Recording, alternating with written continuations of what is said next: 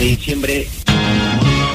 Y ahora volvemos con la intro de Noticias Descafeinadas con Cristina Alberto Milei Canosa.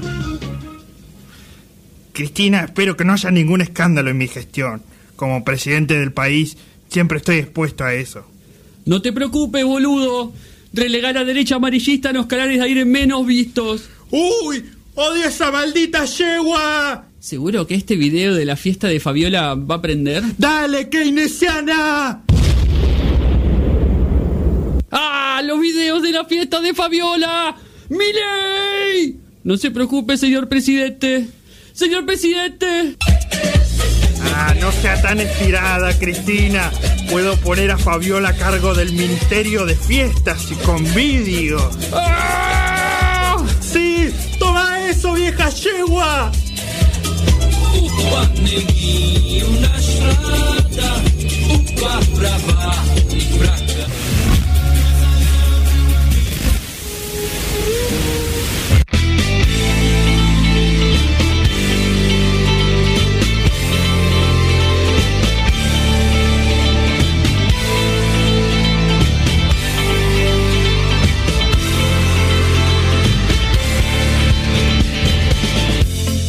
Muy buenas tardes, bienvenidos a Noticias Descafeinadas, 1 y 10 de la tarde y estamos acá en Radio Symphony 91.3, Nacho Cacerli y Matías Larra para regalarles un gran programa eh, con contenido mm, eh, dudoso, discutible, en este caso mucho debate. eh, Mucho debate, mucho debate va a haber. Tenemos eh, principalmente, bueno, la- las dos, col- las dos columnas que Sí. tenemos, que es disco nuevo y la tarde con serial, es decir, nuestra columna de series que vamos a estar hablando de, en ese caso, Band of Brothers, una miniserie de HBO eh, con productores ejecutivos de Steven Spielberg y Tom Hanks, que se llevan muy bien, Sí. o sea, porque hasta en los negocios eh, están metidos ahí. Y es una miniserie bélica, digamos, de la Segunda Guerra Mundial, vamos a estar hablando de eso. Eh, y también de la Segunda Guerra Mundial, vamos a estar hablando de Coldplay. Eh, del último disco, Music of the Spheres, que sacaron hace un mes y pico. Sí. Este, y con mucha polémica a haber ahí. Un, un- nos vamos a sacar la cabeza eh, unos a los otros. Sí, Eh. totalmente. Con bueno, con un repertorio eh, interesante, Coldplay siempre una banda que le gusta mm, eh, cambiar de sonido de disco a disco, Sí. van pegando saltos. eh, Eso, eso te lo concedo. bastante grandes, así que no, bueno, por eso. En ese sentido vamos a escuchar un poco de, bueno, en qué andan eh, Chris Martin y sus amigos ahora, eh, 2021. Chris Martin, amigo. Eh, y después tenemos Sí. noticias, porque este programa se Sí, llama señor. Noticias Descafeinadas, damas y caballeros. Exactamente. Este mm, tenemos a no sé cómo empezar con tu noticia, la verdad. Eh, Yo quiero que sea una sorpresa para Sí, sí.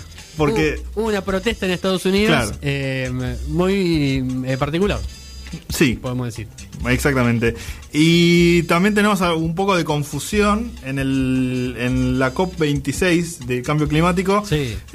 También con un episodio muy muy bizarro y Japón haciendo de las suyas eh, siendo un estado medio o sea porque pasa entre ser muy kawaii justamente Sí. y muy tiernecito a muy muy sanguinario también entonces eh, hay que, que tener eso en cuenta y también un retiro crónicas de un retiro anunciado podríamos decir Sí.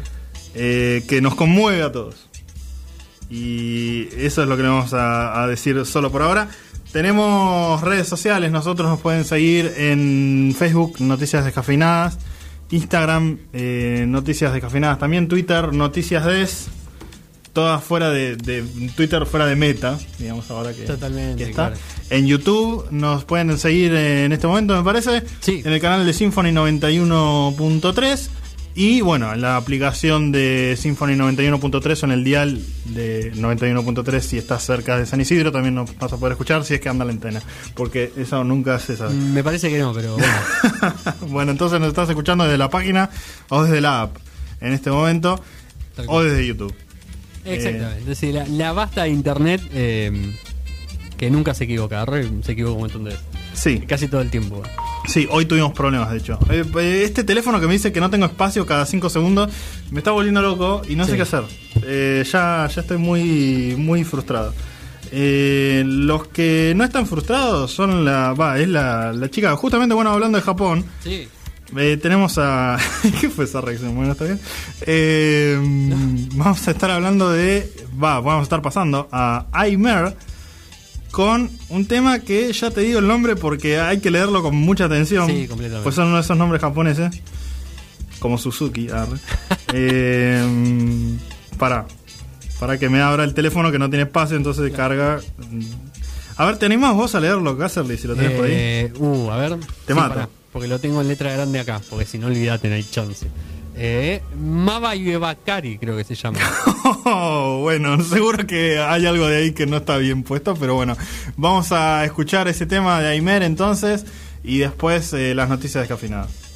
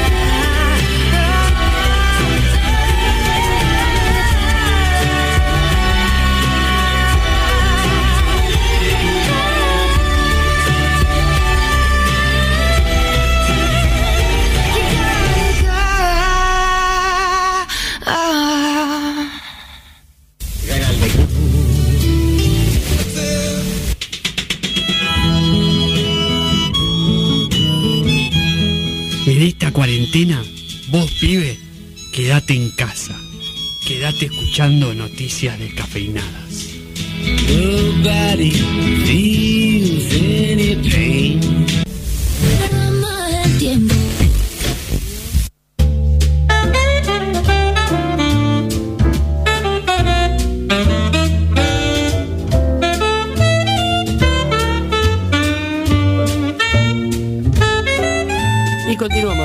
Descafinadas, 1 y 20 de la tarde y seguimos acá en Radio Symphony 91.3 mientras restablecemos el YouTube porque, bueno, nada, hubo ahí unos, unos inconvenientes, pero se lograron solucionar, que es lo importante. Se solucionó todo.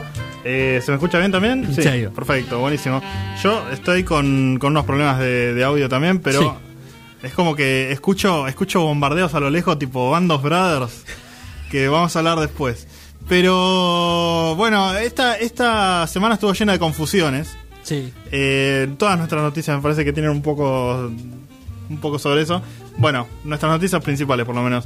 Este el digamos el santo Biasati de Yankee, Sí. el señor Wolf Blitzer que tiene un nombre excelente porque se llama Lobo literalmente. Tal cual. Eh, no, no hay un nombre mejor que ese.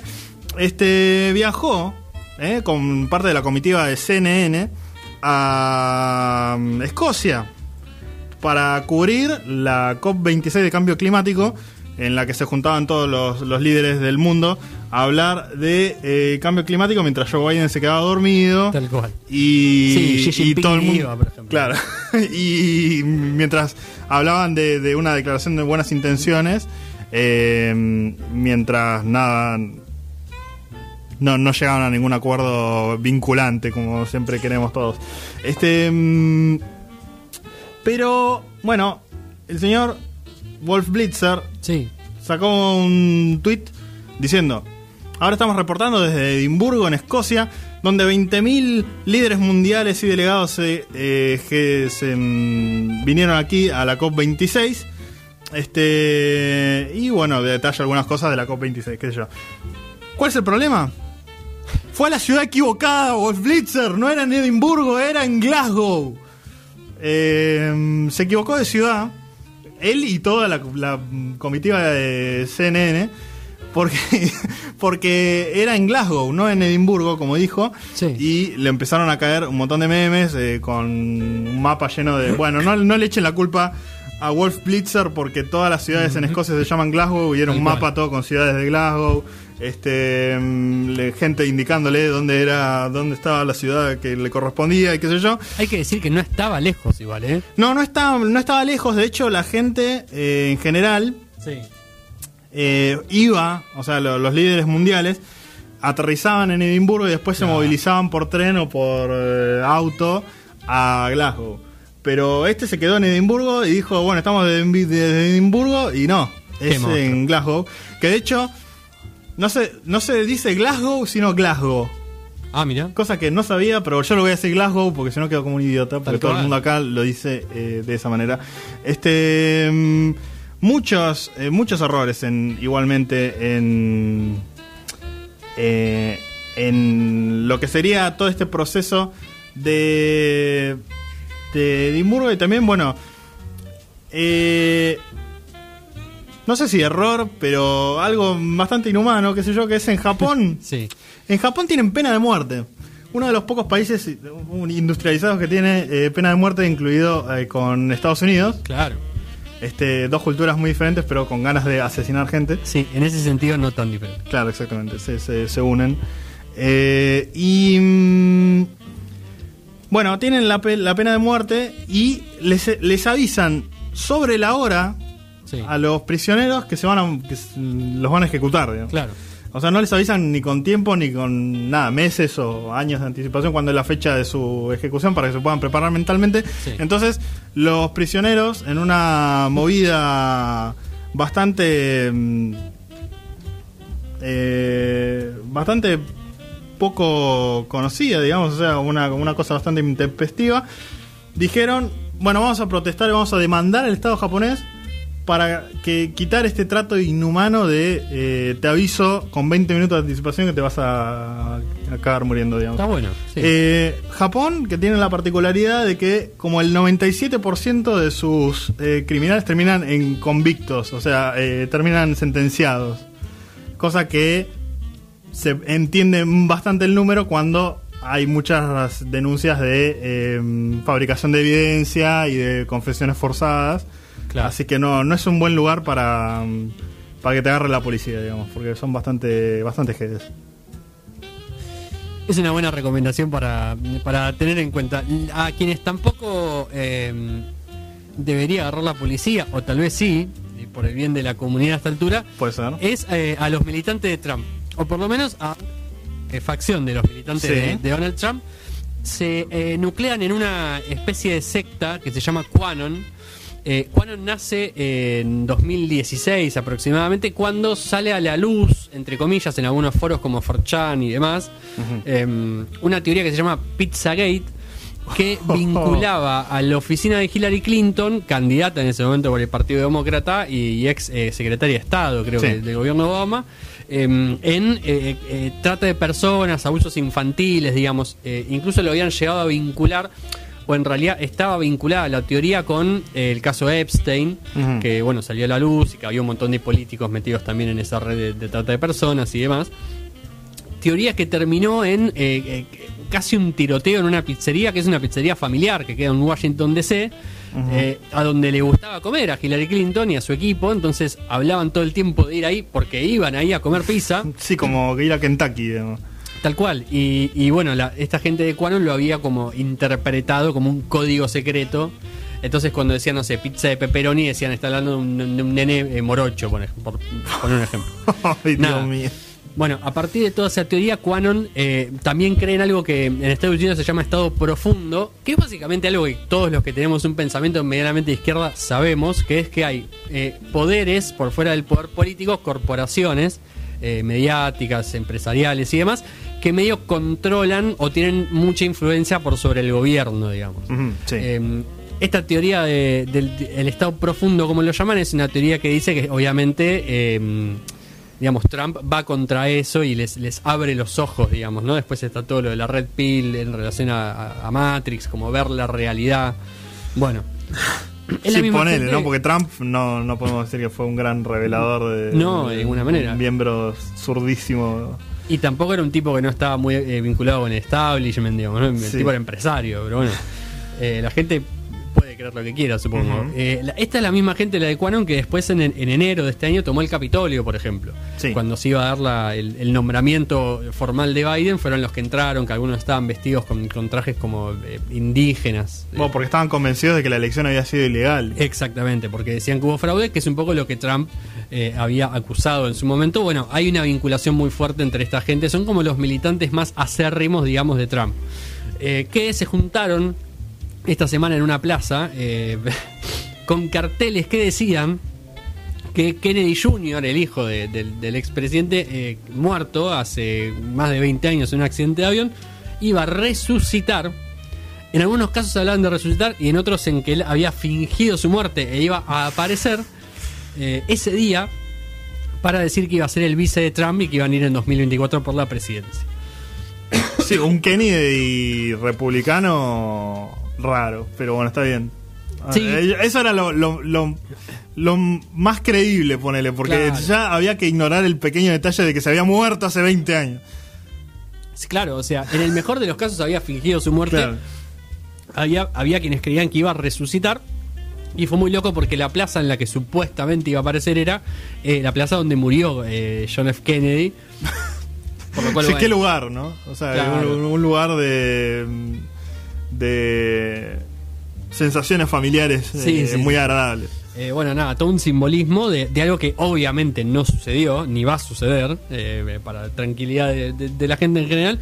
Pero bueno, ahí estaban con sus carteles que decían eh, Trump Kennedy 2024 y demás. Para no quedarnos con una, con una magra noticia, les quiero contar algo que es para mí una de las mejores noticias que, que me pasaron en la vida. Sí. Eh, no queda muy claro todavía el- los detalles, pero Nick, el creador de Gaturro, del que hablamos hace un par de semanas por el- el- el- la pelea con Aníbal Fernández, eh, declaró que no va a haber más colección de Gaturro. Que va a sacar una última, eh, que va a ser la última. Justamente la, la última de la saga. No sabemos si eso quiere decir que no va a haber más viñetas. Sí, esto merece una pausa. Eh, no sabemos si va a haber eh, viñetas de esas que saca cada tanto él como medio de actualidad, pero los libros se terminan con un mensaje muy bello. eh, le, le puso un carpincho en la tapa con la familia de Gaturro y dice: Elegí el carpincho como símbolo de la unidad nacional, que es algo que necesitamos en, en este momento. Ponele, ¿no? Porque la gente de Nordelta quiere asesinar a todos los carpinchos. Tal o sea, cual. no, no- no- no entiendo muy bien, pero Tal bueno. cual. Eh, y, y cierra una frase muy linda que es, así como el carpincho terminó uniendo a la familia de Gaturro, que es lo que vemos en la tapa, espero suceda lo mismo con la Argentina, nuestra familia más grande de todas. Te quiero, querámonos más. Así que ahí va. ¿Sacará eh, algún cómic nuevo? Eh, eh, digamos, inspirándose de, de otros Claro. cómics. Y habría que ver qué está leyendo últimamente para ver por dónde va. Porque en una de esas descubrió algo nuevo. Como una nena con corte carré. Claro. eh, Mafoldo. Mafaldo podría ser. eh, Podría versión, ser. versión masculina, digo. Sí, sí, sí, sí. El nene del corte carré. Eh, no estaría nada mal igual. Yo lo leería por lo menos. Eh, pero bueno, ahí anda. Eh, Nick, si quieren eh, tener la colección de Gaturro, compren la que va a salir ahora, que es la última. Va a ser de colección. Sí, O sea, va a quedar sí, los precios van a dispararse eh, más que el dólar. Absolutamente, y no es poco decir. Eh, lo que tampoco es poco decir es que mm, eh, Silk Sonic, la banda de Bruno Mars y Anderson Pack, va a sacar un disco eh, eh, en contra de las informaciones que había leído en la semana. El disco sale la semana que viene, Apa. lo cual es una gran noticia. Eh, Bueno, ya tenemos disco estreno para el mes Tal que viene, cual, ¿no? tal cual, tal cual. Un, un buen cierre de año, el disco de Anderson Paak y Bruno Mars, que, bueno, ya sacó tres sencillos, los dos primeros muy buenos.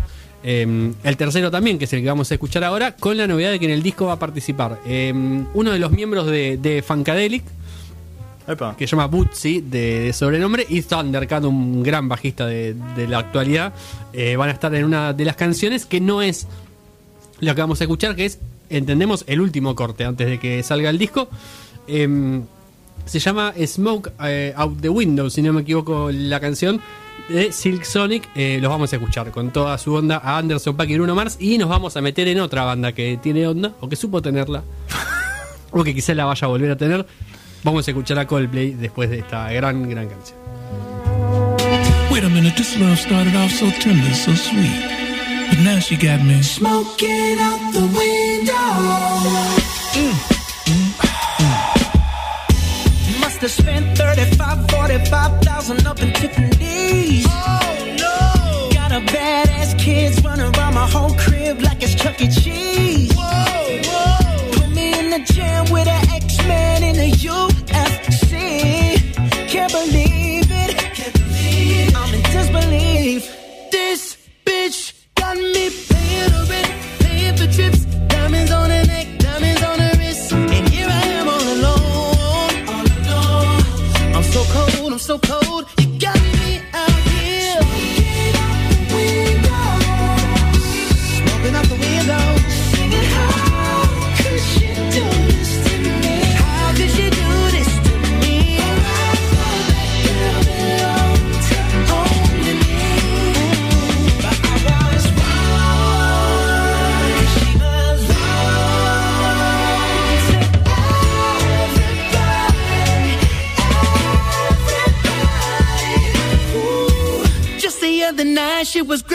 me task, give me a.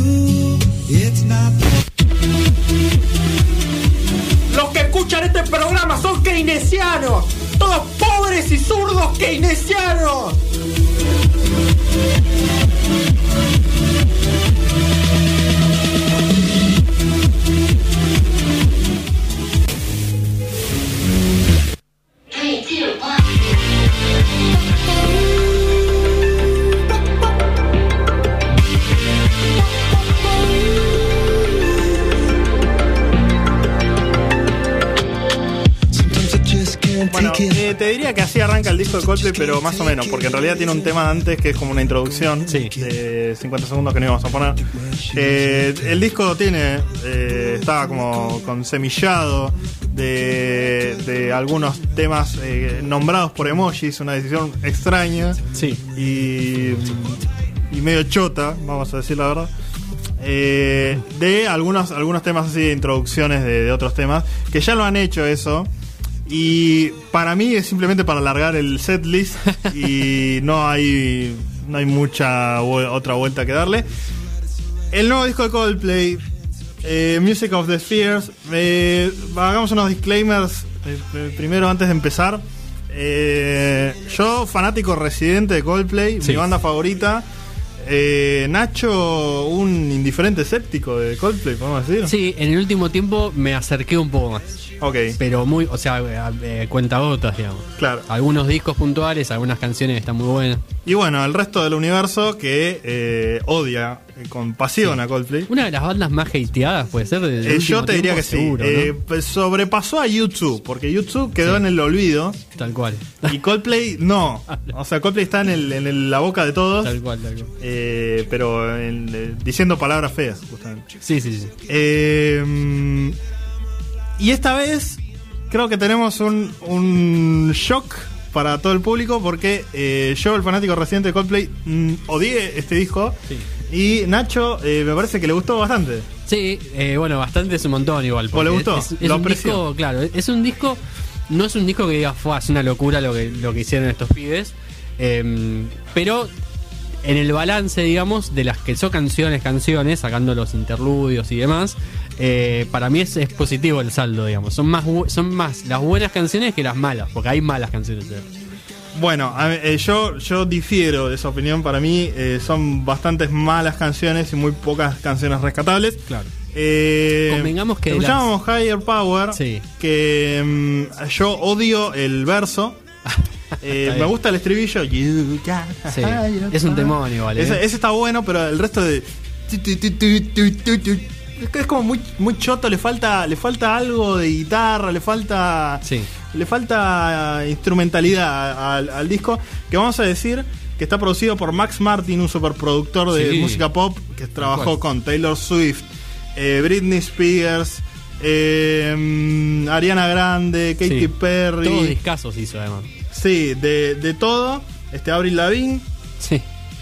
Eh, entonces lo llamaron para volver al pop, ¿no? Porque Coldplay en los últimos tiempos es como hacemos un disco de rock introspectivo que está buenísimo, pero que a nadie le- nadie lo escucha porque Sí. no tiene temas pop. Y después para compensar y quedar del buen ojo de la discográfica nos vamos a, a un disco Tal cual. pop super mega comercial que todo el mundo escucha, pero que todo el mundo odia de alguna Sí. manera. Venían de, de mucha introspección igual porque el, el último disco es este que vos decís Everyday Life, que, sí. claro, que es un poco más rockero y el anterior había sido como una búsqueda medio con, con sonidos regionales, como como una cosa muy muy propia de, de Chris Martin, también como músico, digamos, tocando instrumentos y, y como mostrando otras cosas. Sí, un. eh, Bueno, el anterior me pasé uno de los mejores discos de Coldplay. Eh, Como que, pero digo, en esto que hablábamos antes es como muy ecléctica la banda, como yendo de una punta a la otra, Sí. probando cosas. lo, lo que no se le puede criticar a Coldplay es que se queden. Bueno, Claro.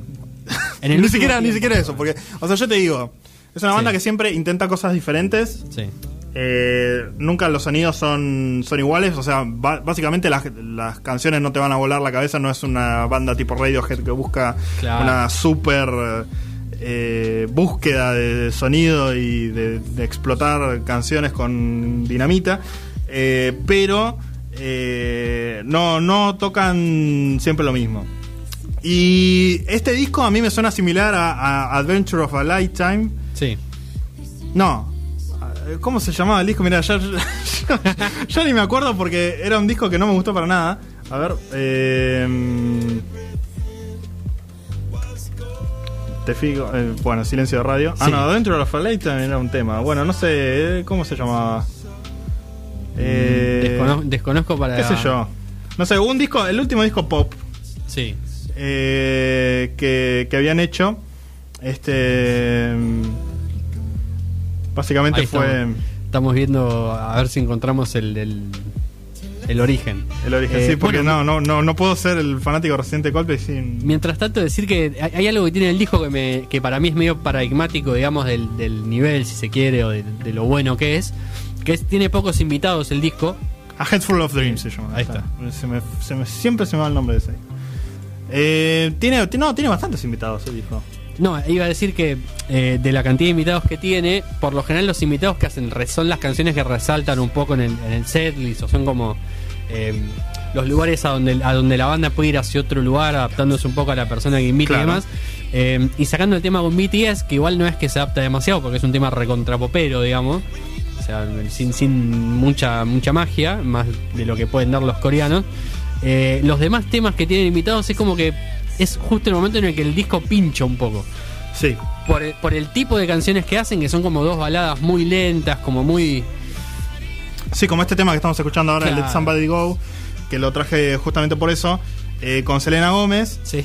que es para mí aburridísimo. Un tema que lo único rescatable es que usaron Rhodes por primera vez, un teclado Sí. que a mí me encanta y que suena bárbaro. Me gusta el último acorde del tema, como queda ahí medio en suspenso, pero después el tema es bastante aburrido. Sí, un tema muy de peli, ¿no? Como, Sí, como que para una, para una, película ahí medio romántica. Claro, exactamente. Bueno, eh, Coldplay eh, va, va con eso. Después también tenemos otro tema que es. que yo odio, que se llama Beautiful, que Sí. no entiendo. Ay, eh, ponelo, por favor. Ah, eh, esperemos a que. a que cante porque. Hasta acá no está tan mal igual. No, no, no, arranca bien, parece un tema que, que- que va a picar. Pero escucha eso. ¿Qué es esto? ¿Cuál es la decisión que nos lleva a, a- a incluir eso? Esa, esa voz horrible arruina todo el tema. Eh, pónganlo a Chris Martin a cantar, que después se pone a cantar él. Claro. Y, y que y eleva el tema, que, que se cae a pedazos, digamos.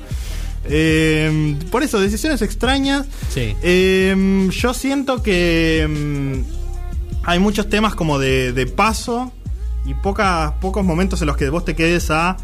Epa, este tema está, está bueno y, y- y es un tema de disco, digamos. eh. Eh, el disco cierra, por ejemplo, con un tema de coloratura que son 10 minutos. Sí. Y el tema más largo de Coldplay.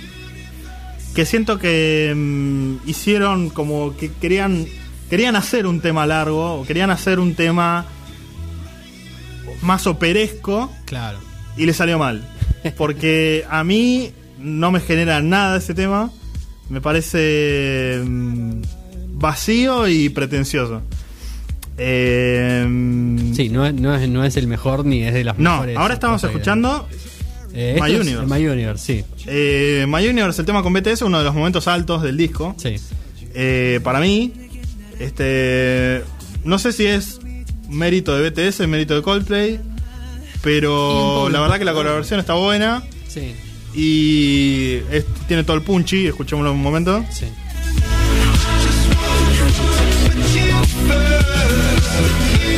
Esta es la parte bien BTS, igual. Sí. O sea, es, es, como lo más parecido a lo que suelen hacer ellos. Eh, igual Coldplay eh, en este tema muy bien, digamos. Como...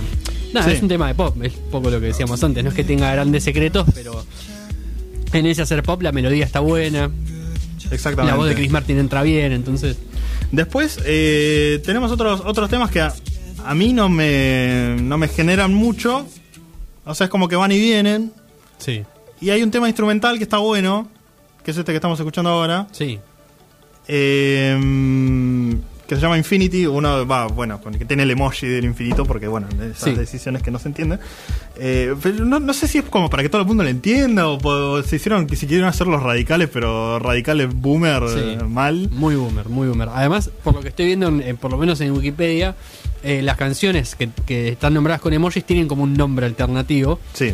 eh, que no es tipo emoji de infinito, ponele, que podría ser como la traducción más literal.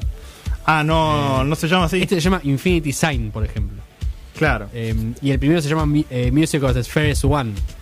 Y el, el emoji es el de Saturno, creo, un planeta Ok, que tiene ella. bueno. Eh, Cuando tenés que qué ir a sé yo. Wikipedia para saber cómo se llama tu tema, No, sí, eh, sí. estamos medio al horno. Habría que ver el packaging, ¿no? A ver cómo. eh, Eso sí me interesa. Porque Bueno, está buena la estética del, del disco. el- tiene- Sí, bueno, la, la estética es justamente, bueno, más una cosa medio de universo, de... Claro. Eh, eh, van a ir contando historias en, en los, en los dos próximos videoclips que van a sacar. Eh, el primer videoclip, que era el de BTS, introduce la historia de un mundo en el que la música está prohibida y, y- Eso ya y se ha visto. son los radicales. ya, ya- ya hicieron, es que hicieron eso mismo en Milo Siloto, pero con, con color Sí. que el color estaba prohibido y no sé qué, y en ese momento yo estaba, me volví loco, uy no, me compré los cómics de Milo Silot y los tengo ahí. Sí. Eh, y después me, me di cuenta de que era una- la, la historia de, no sé, que se te ocurre en el primer año de guion cuando no sabes qué carajo escribir. Se ve que tienen un tema con las prohibiciones. Sí. Lo viven muy a, muy a flor de piel, digamos. Eh, yo me acuerdo de una vez en, en guion que había una chica que era vegana y que propuso la idea de, eh, en, en la historia de guion, eh, poner, bueno, que, que sean los hum- humanos en una cinta transportadora y les vayan cortando las piernas y todo. Idea básica que todo el mundo conoce. Bueno, así es Coldplay con sus conceptos. Eh, mm, no, no, no, no tienen mucha. Igual nada, qué sé yo, un disco conceptual. Hay, hay cada idea de discos conceptuales que pueden ser buenos, Sí, ¿viste? sí, que sí, uno dice, no sé, un pibe ciego, ¿viste? Y de repente te hacen Tommy, ¿viste? Tal cual. Bueno, no sé. Ciego, ciego sordomudo, no sé cómo carajo era la Eh, historia, pero- de, de todos los problemas. Sí. Me compró todos los boletos. Bueno, pero qué sé yo. Está bien. Eh, los videos están buenos, digamos. que, que es un poco. Sí, lo- los visualizadores están buenos. eh, tienen, tienen. Comparado con otros videos de Coldplay que eran medio cringy, Claro. eh, están buenos. Eh, un poco a este, porque es el. el-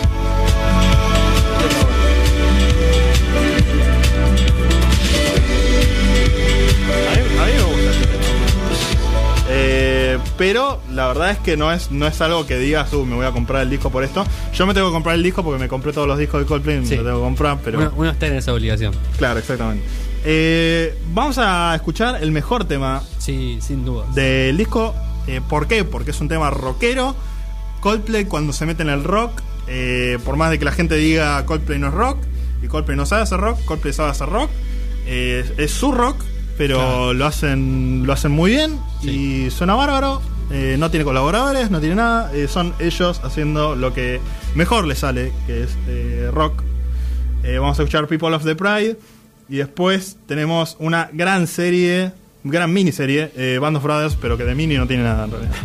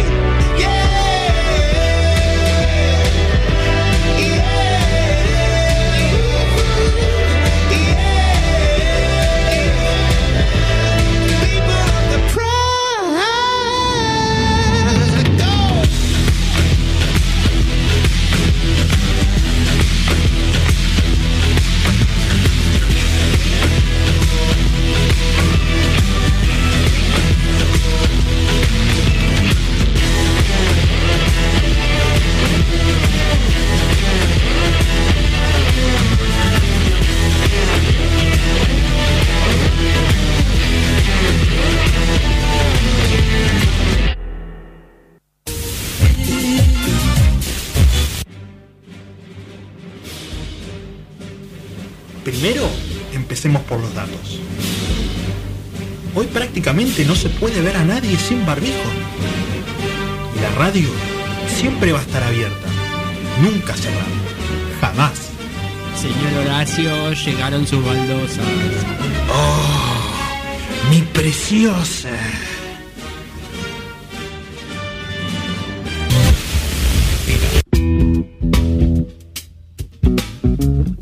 Separan 8 minutos de las 2 de la tarde, eh, estamos en Noticias de Cafineras, escuchamos a Coldplay y nos metemos de lleno en una temática que está eh, muy eh, abordada en lo que es cinematográfico, series, películas, documentales incluso. Claro.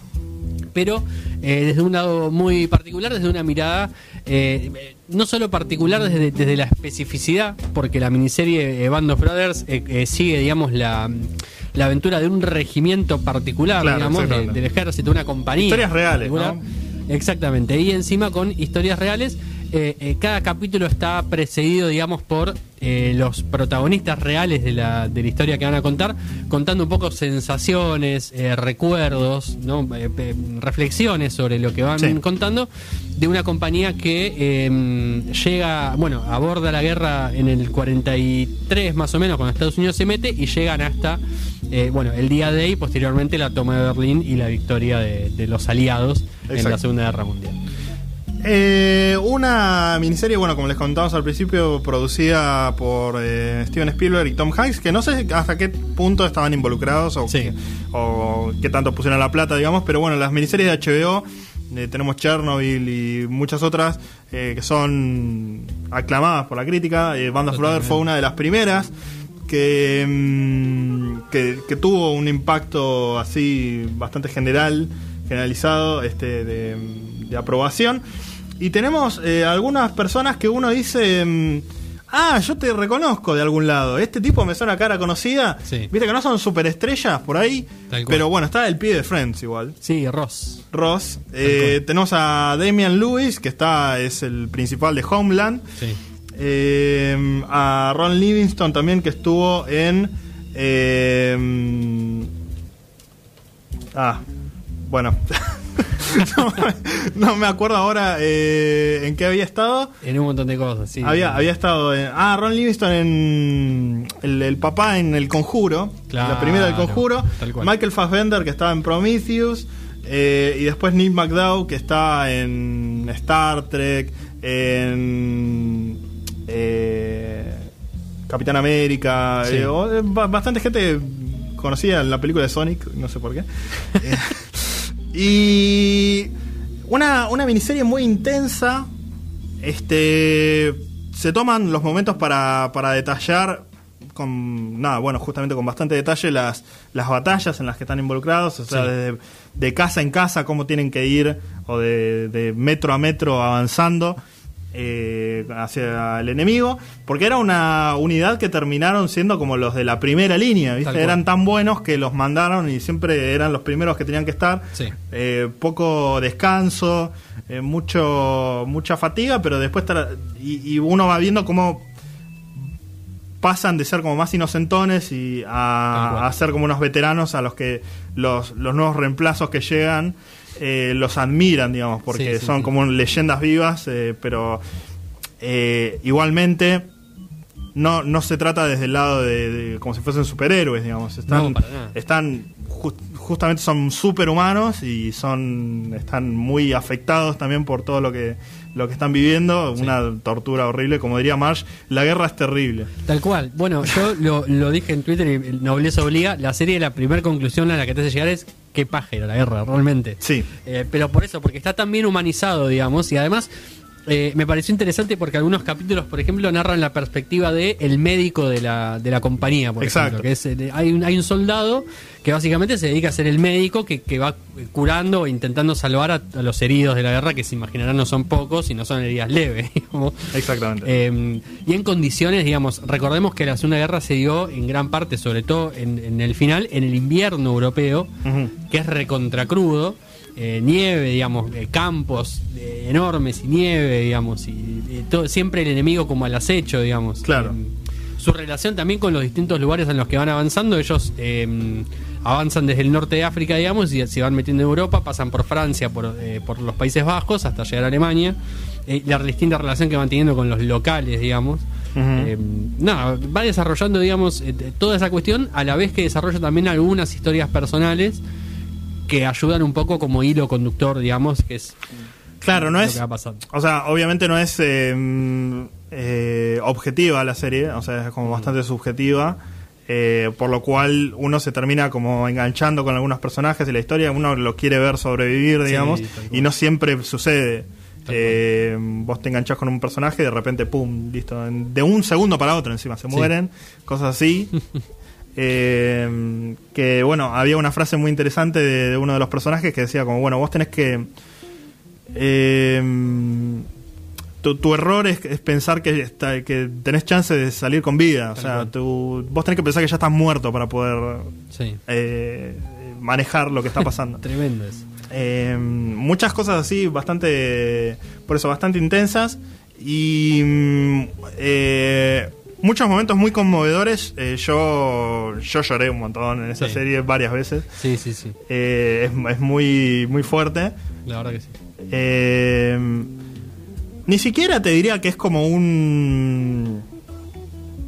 Porque por ahí puede llegar a caer como la comparación de, uy, es una serie eh, que alaba a los Estados Unidos No. o algo así. Y no, no, no tan así porque encima se muestran crímenes de guerra. Sí, sí, sí. Es que de hecho la serie tiene algo interesante porque son 10 capítulos, digamos, ¿no? Em, sí, la verdad que para hacer miniserie, digamos, son largos los capítulos y son varios, por lo cual... Sí, o una hora, una hora Sí. y pico, sí.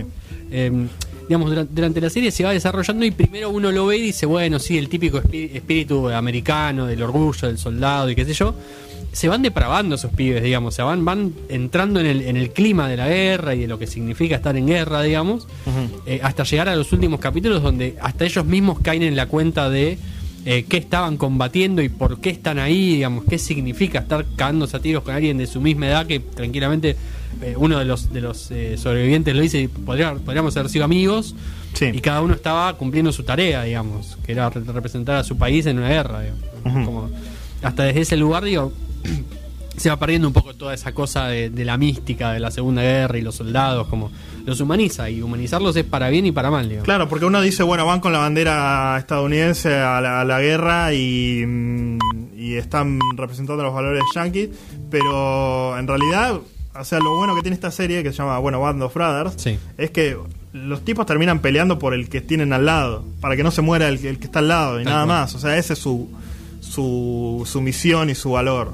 Eh, eh, hasta que, bueno, se confrontan con algunas de las cosas que eran, bueno, nada, eh, hay un capítulo que se llama ¿Por qué luchamos? Exactamente. Es, es un bastante fuerte. Tremendo, tremendo, tremendo.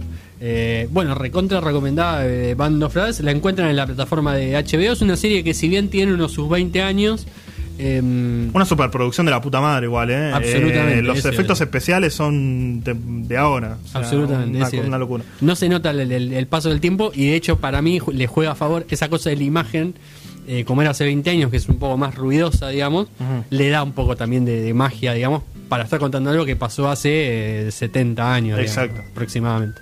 Por lo cual le da como ese toque que también eh, es interesante.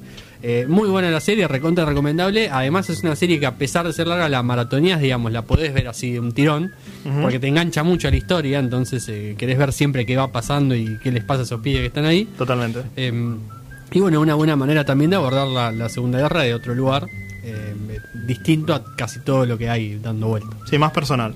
Sí.